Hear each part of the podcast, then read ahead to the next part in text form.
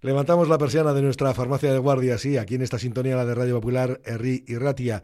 Y como siempre, Juan del Arco, director técnico del Colegio Farmacéutico de Vizcaya, doctor en farmacia, nos acompaña en el día de hoy. Juan, ¿Qué tal, Egunon? Egunon, Coldo, un día más hablando de temas de, de, actualidad y temas relacionados con la salud y los medicamentos. Pues mira, pues hablando de eso precisamente, es que esta semana ha sido muy movidita en torno a algunas noticias que han surgido en cuestiones que yo creo que nosotros ya hemos abordado claramente, porque hablamos del ibuprofeno en su momento, hablamos de analgésicos en general, puntualizamos cuáles son los detalles, etcétera, ¿no? Pero bueno, digamos que hablando, por ejemplo, del ibuprofeno, surgía la noticia de que claro, en Francia iban o estaban pensando en prohibir o iban a prohibir el ibuprofeno, ¿no? En ese, bueno, eh, el ibuprofeno además con cuántos miligramos eran de 400 sí, en realidad es la, noticia que ha surgido efectivamente y está de, plena actualidad es que las autoridades sanitarias francesas eh, han tomado la decisión de prohibir la publicidad de las dosis de 400 miligramos de, ibuprofeno. Eso por qué porque la gente tomaba como pues si fueran caramelos. por algo que nosotros ya dijimos aquí en, Radio Popular eh, en el mes de, octubre eh, hicimos un programa sobre los analgésicos menores, entre ellos el ibuprofeno, y decíamos que lo importante de estos analgésicos es tomarlos a las menores dosis a las que resulten eficaces. insistíamos mucho en ello. Es decir, nos hemos adelantado cuatro meses a las autoridades sanitarias francesas y al resto de medios de comunicación, porque, bueno, aplaudir la, decisión, desde luego, de las autoridades francesas, porque cuanto menores dosis se utilicen, ya lo decíamos aquí, eh, tenemos menos riesgo de toxicidad porque estos analgésicos comentábamos que tienen techo, es decir, que si yo tomo 200 miligramos y se me quita el dolor, pues ya está, y si no se me quita el dolor no quiere decir que con 400 va a ser el doble de eficaz, para nada, porque tienen techo, es decir, hay una dosis a partir de la cual no van a hacer más efecto. Con lo cual el cuerpo hay que acostumbrarle a una dosis baja. Efectivamente, porque lo que no tiene techo son los efectos adversos de estos medicamentos. Y estamos hablando no solo del ibuprofeno, también estamos hablando del paracetamol, Estamos hablando en general de todos los, analgésicos que se pueden conseguir sin, receta y de unos cuantos de los que también se pueden conseguir con receta. Eh, podemos decir que los que no tienen techo son prácticamente los opioides y los corticoides, que bien son analgésicos, pero ya estamos hablando de otro tipo de medicamentos. ¿no? En los demás tienen ese techo. Y recordar, no hay techo para la toxicidad, no hay techo para los efectos adversos. Y estos son medicamentos que a dosis altas producen efectos adversos que pueden ser muy graves. Eh, los más conocidos, ya lo comentábamos, son los gastrointestinales, pero también hay efectos a nivel cardiovascular, que en algunos casos producen eh, ingresos hospitalarios en urgencias, o sea que, que ojo con las dosis altas de estos medicamentos. Eh, siempre tenemos que ir a la dosis más baja que resulte eficaz. Son medicamentos que efectivamente son eficaces, valga la redundancia, para el dolor, eh, mm, pero recordemos que sin receta lo único que debemos, podemos tratar, son los dolores leves. Si el dolor no es leve, la solución no es incrementar la dosis, es acudir a la consulta médica, solicitar una consulta para ver por qué tengo un dolor moderado o un dolor importante, porque eso puede ser síntoma de, de otro trastorno más grave que no solamente es cuestión de tratarlo con un analgésico. En el caso del ibuprofeno, decíamos, lo más recomendable la dosis de 200. Si somos una persona de, mucho peso, de mm, alguien grande, bueno, pues, pues podemos utilizar lo de 400, pero con 200 suele ser suficiente. Y en el caso del paracetamol, con 500, como mucho 650 miligramos, es más que suficiente para casi todo el mundo. Esas dosis de un gramo de paracetamol son excesivas para la inmensa mayoría de la población. Y volviendo al ibuprofeno, en ningún caso, en ningún caso, se deben superar los 1.800 gramos diarios y eso estamos hablando con receta. Ni, ni, con receta se pueden superar los 1.800 miligramos diarios de ibuprofeno, porque la toxicidad aumenta exponencialmente, o sea, el riesgo es grande. Y además en el ibuprofeno, que hay que recordar que no solamente tiene un carácter analgésico, sino que es antiinflamatorio. Efectivamente, el, ibuprofeno y algunos otros medicamentos como la tradicional aspirina, el naproxeno, igual suena más el nombre Feldene también como nombres comerciales, son antiinflamatorios, es decir, van a tratar no solamente el dolor, sino la inflamación, eso que se nos hincha una parte del cuerpo, por ejemplo, cuando recibimos un golpe o cuando tenemos otro tipo de trastorno. No, no es el caso del, del paracetamol, que simplemente es analgésico. En cualquier caso, todos ellos, lo que decíamos, las dosis más bajas que resulten eficaces.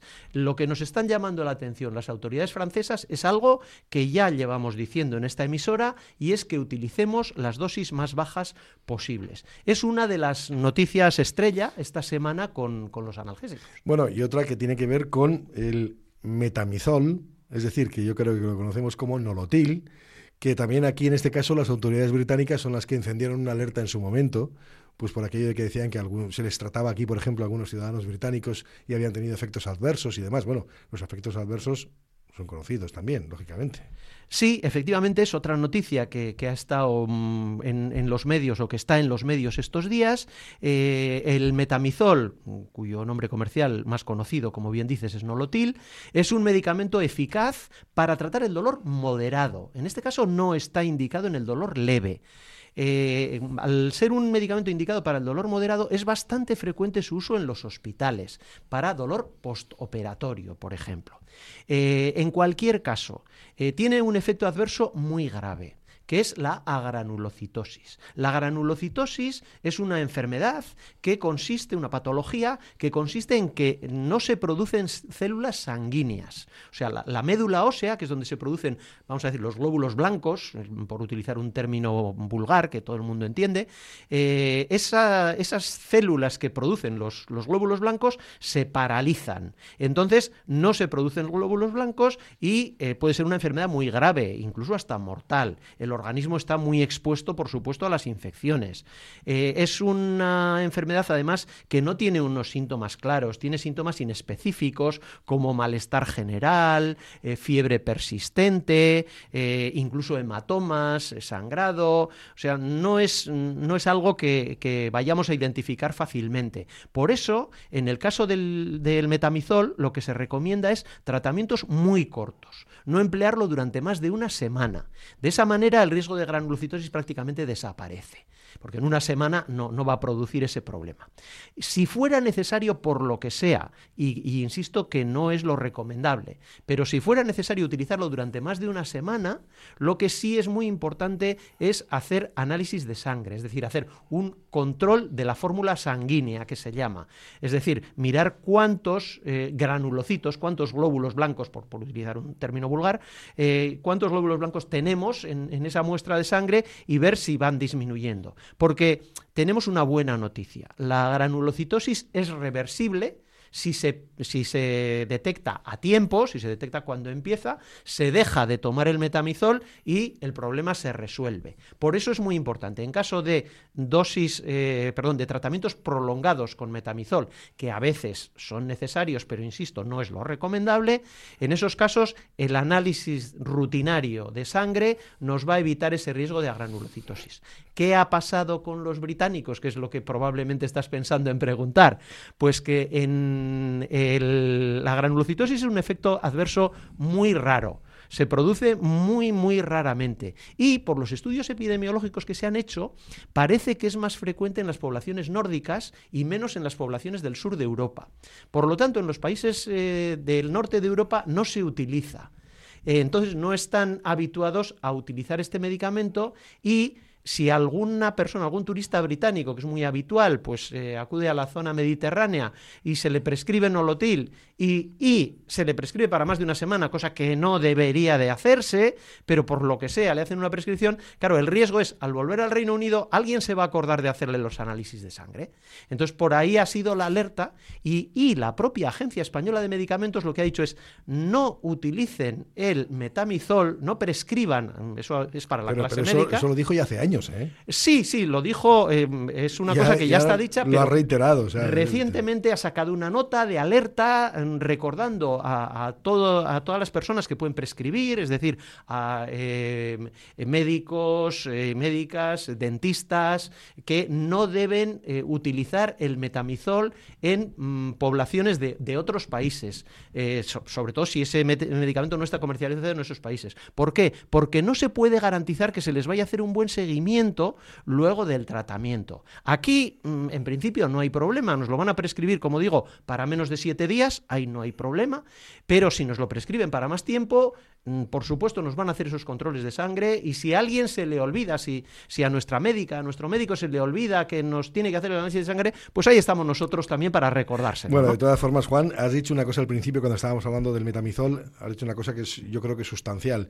Normalmente eso tiene que ver con prescripciones hospitalarias en muchos casos, son tratamientos hospitalarios donde lógicamente el control es diario de las personas que están allí. O sea, por eso las prescripciones que se puedan hacer dentro de un hospital, pues bueno, están garantizadas, aseguradas. O sea, que, no, que nadie se alarme, me han puesto nolotil. No, no, que no pasa nada. Por supuesto. No ocurre absolutamente nada. Por supuesto, como Lo importante es tener controles que no se pueden garantizar en población extranjera porque lógicamente nadie está encima de ellos. Y lógicamente, cuando hablamos de nolotil, lo que estamos hablando es que nadie consuma esto porque le ha sobrado la caja y sigue tomando porque le duele la cabeza. Efectivamente, mm, eh, lo que tenemos es que, como tú bien dices, pues sacar lecciones de, de, estas noticias que surgen de vez en cuando, ¿no? Entonces, la lección de esta noticia sería nunca tomar un metamizol por nuestra cuenta sin prescripción, eso nunca, en ningún caso, y en caso de que recibamos una prescripción, ajustarnos a esa duración de tratamiento, ajustarnos a esa semana máximo, y si nos prescriben más, ajustarnos a esos análisis de sangre que nos tienen que hacer. Eso cuando nos lo prescriban en el ámbito ambulatorio porque como tú bien dices, lo más habitual es emplearlo en el ámbito hospitalario, eh, lo comentábamos antes, fundamentalmente para eh, postoperatorios, dolor postoperatorio, y en ese caso, por supuesto, vamos a tener un control exhaustivo por parte del personal que está tratándonos en el hospital. Así que, una vez más, tranquilidad, racionalidad y seguir los consejos que damos desde Radio Popular. Pues sí, habrá que hacer eso y además hay que recordar que en este caso del metamizol estamos hablando de que los porcentajes de reacciones adversas son muy bajos, salvo que uno tenga alergias a algunos de los componentes, que, los, que hay personas que también los tienen, claro, tienen alergias concretas, pero eso ya queda especificado y se suele avisar, lógicamente, cuando te van a hacer el tratamiento porque preguntan. Eso, por supuesto, no solamente el metamizol, cualquier medicamento, cualquier fármaco puede producir alergia, cualquier sustancia. sustancia, del fármaco, sí, muchas veces. Eh, sí, no solamente del fármaco, nos puede producir un alimento, nos puede producir una crema cosmética, nos lo puede producir eh, el polen, o sea, sustancias, por supuesto, naturales, eh, nos producen alergias. Eh, dentro de poco comenzaremos la primavera y probablemente haremos un programa específico sobre alergias, pero es algo que, siempre puede suceder y que hay que tener en cuenta, sobre todo con, el tema de los medicamentos, ¿no? Pero vamos, no, no es algo habitual, ni muchísimo menos, y lo que sí es que es importante y un poco como colofón de este programa es recordar lo que ya venimos diciendo en varias ocasiones, que los analgésicos los utilicemos con racionalidad y a las menores dosis a las que resulten eficaces. Pues Juan del Arco, eh, doctor en farmacia y responsable técnico, director técnico del Colegio Farmacéutico de Vizcaya, gracias por compartir esta farmacia de guardia con nosotros, Juan. Muchas gracias a ti, Coldo, y muchas gracias a todas las personas que escuchan Radio Popular. Es que ricasco.